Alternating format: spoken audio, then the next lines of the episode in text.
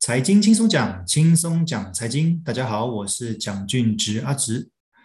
过去这一周，其实俄罗斯跟乌克兰的战争持续在进行当中，也严重了影响了全世界的经济。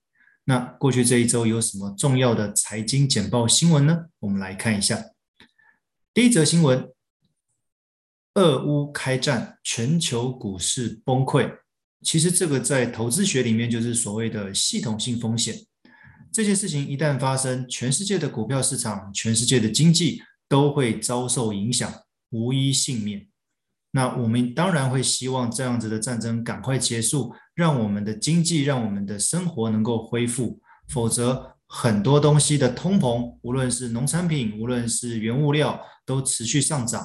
我相信大家生活的痛苦指数只会越来越高。所以牵一发而动全身，这个或许某种程度也是所谓的蝴蝶效应。虽然看似他们战争的地点离我们非常遥远，但是却能影响到全世界的每一个人。第二则新闻：谷仓燃战火，黄豆、小麦、玉米价格创新高。其实上周的财经轻松讲就有跟各位提到过。乌克兰其实是全世界很大的农产品出口国，问题是这个出口国现在正在打仗，他们的农产品当然没有办法如期的运输到世界各国，导致目前市场上面农产品的价格飙升，也会连带影响到后续的我们饮食吃的东西，甚至这些餐饮餐厅的牌告价格。那这个就会是让通膨更严重的一个导火线所以才刚刚才会提到说，其实这个战争如果可以的话，尽早结束，否则这个通膨只会更严重，并没有办法趋缓。第三则，卢布重贬，俄罗斯的央行升息四十二码。当然，现在感觉像是传统战争对决。货币战争对俄罗斯来讲，它透过的是传统的武力，可能是陆军坦克车，可能是空军飞弹，哦，去攻击乌克兰。但是反过来说，欧洲、美洲这些国家，他们不派兵，他们是透过货币战争，透过一系列的制裁，去让俄国的经济受影响。那也因为制裁的关系，导致俄罗斯的货币卢布。重贬啊，那他们的央行只好透过升息，而且是大幅度的升息，四十二码相当于升了十点五趴，那么大幅度的升息，他们就是希望他们的资金能够留住哦，赶紧回到银行端，但是实际上并没有那么简单，毕竟卢布重贬，很多俄罗斯的大富豪都赶紧逃出去了，他们其实也蛮无辜的，什么事情都没有做，但是他们就导致他们的财产。可能就因为战争而少了许多啊，因为货币的升值贬值会影响到本身那个该国货币的运用价值。再一则，能源价格若续涨，亚洲通膨压力大。因为说真的，亚洲大部分的国家在能源的方面都是依赖进口，无论是石油或者是天然气。而俄罗斯是这个石油跟天然气的一个出口大国，一样的，在打仗的关系，这个石油跟天然气没有办法有效的输出到亚洲国家来，对亚洲的这些电价、能源的价格当然是上涨的。各位比较有感的是，过去这两三周我们加油的油价也是持续在上涨，也是受到这个战争所影响，所以油价上涨其实会带动很多东西。后端的商品陆续上涨哦，毕竟油价是这些原物料、这些产品的一个龙头，它有着那个指标性的意味啊。一旦油价持续上涨的话，通膨就会跟随而来，所以对亚洲来讲，通膨的压力会大增啊。目前亚洲的通膨没有欧洲、美洲来的那么高，但是如果战争持续的话，我相信这个通膨的趴数可能会追上欧美的。所以这个是非常伤脑筋的地方。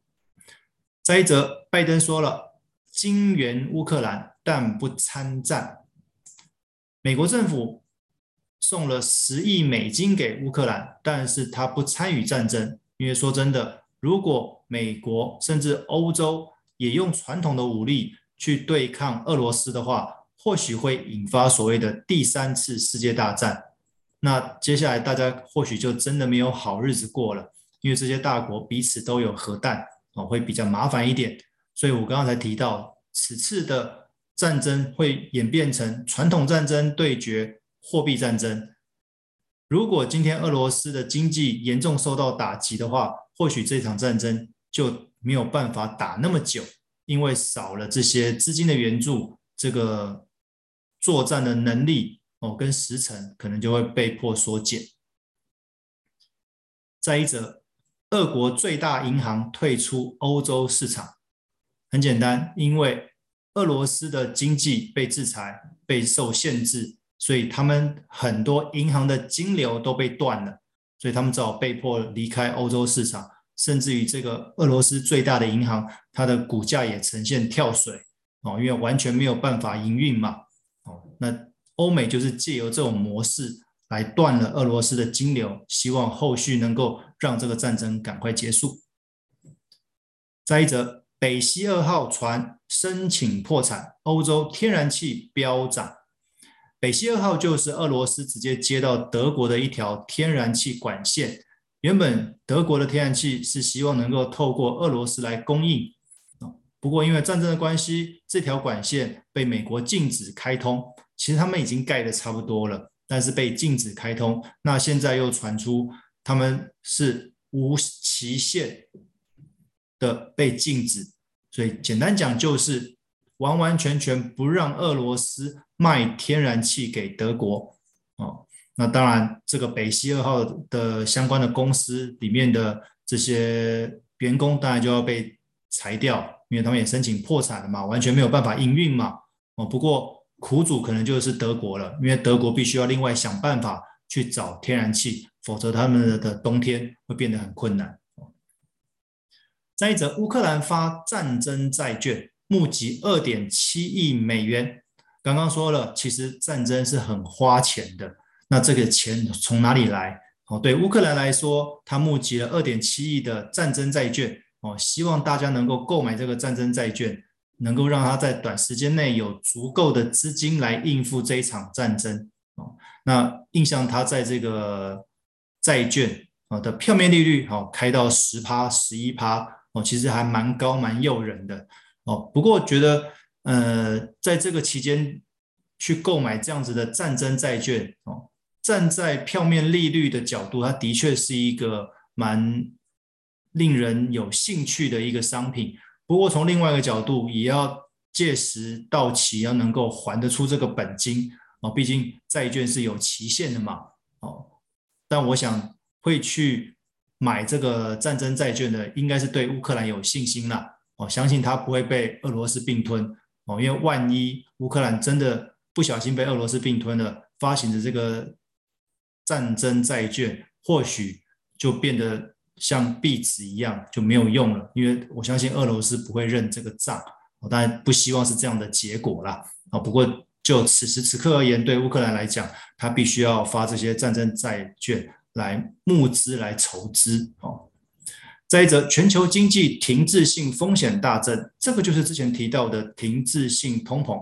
通膨一直存在，但是经济并没有跟上哦，民众的薪水没有跟上，但是物价一直上涨，导致民众的痛苦指数飙高哦，这个对全球的经济是不利的。再加上这个月美国可能会如期升息，那升息对资金来讲更紧缩了，会不会导致整个经济崩溃哦？所以。现在各国的央行对于升息这件事情都还蛮谨慎的，因为如果不小心升太快或者升太多利率的话，可能会导致这个经济崩溃。当然了，当初这个俄罗斯跟乌克兰的战争也是一个加添柴火的作用啦。哦，它让这个通膨变得更容易失控。如果万一没有处理好的话，那但是你说。能不升息吗？好像又不行，因为在战争之前，欧洲跟美国的通膨已经很严重了，他们希望能够透过升息来抑制这个通膨。讲到通膨，美国联准会主席鲍尔就说了，俄乌战事不会改变升息时程。哦，前两天鲍尔有接受访问，他说他个人觉得哦，至少在这个月要升两码哦，或者升一码哦。我记得他好像是说升一码吧，哦，就是零点二五趴哦。那当然这是他个人的期待啦。那实际上联准会开会的时候，还是要投票表决，最后才能决定要升多少哦。但是我相信他们还是会透过升息来抑制一下目前的通膨状态啦。当然，世界各国也在看，因为如果只是单纯美国升息的话，其他国家没有升息，资金可能会因此而外流哦。所以。大部分国家理论上都会跟着美国这个升息的脚步，当然不见得要同步哦，还是要评估后续的一些资金的状况跟这个战争的情形。好，以上资料来源就是各大报的财经新闻，跟各位分享，也希望这样子的战争能够赶紧停息。谢谢各位。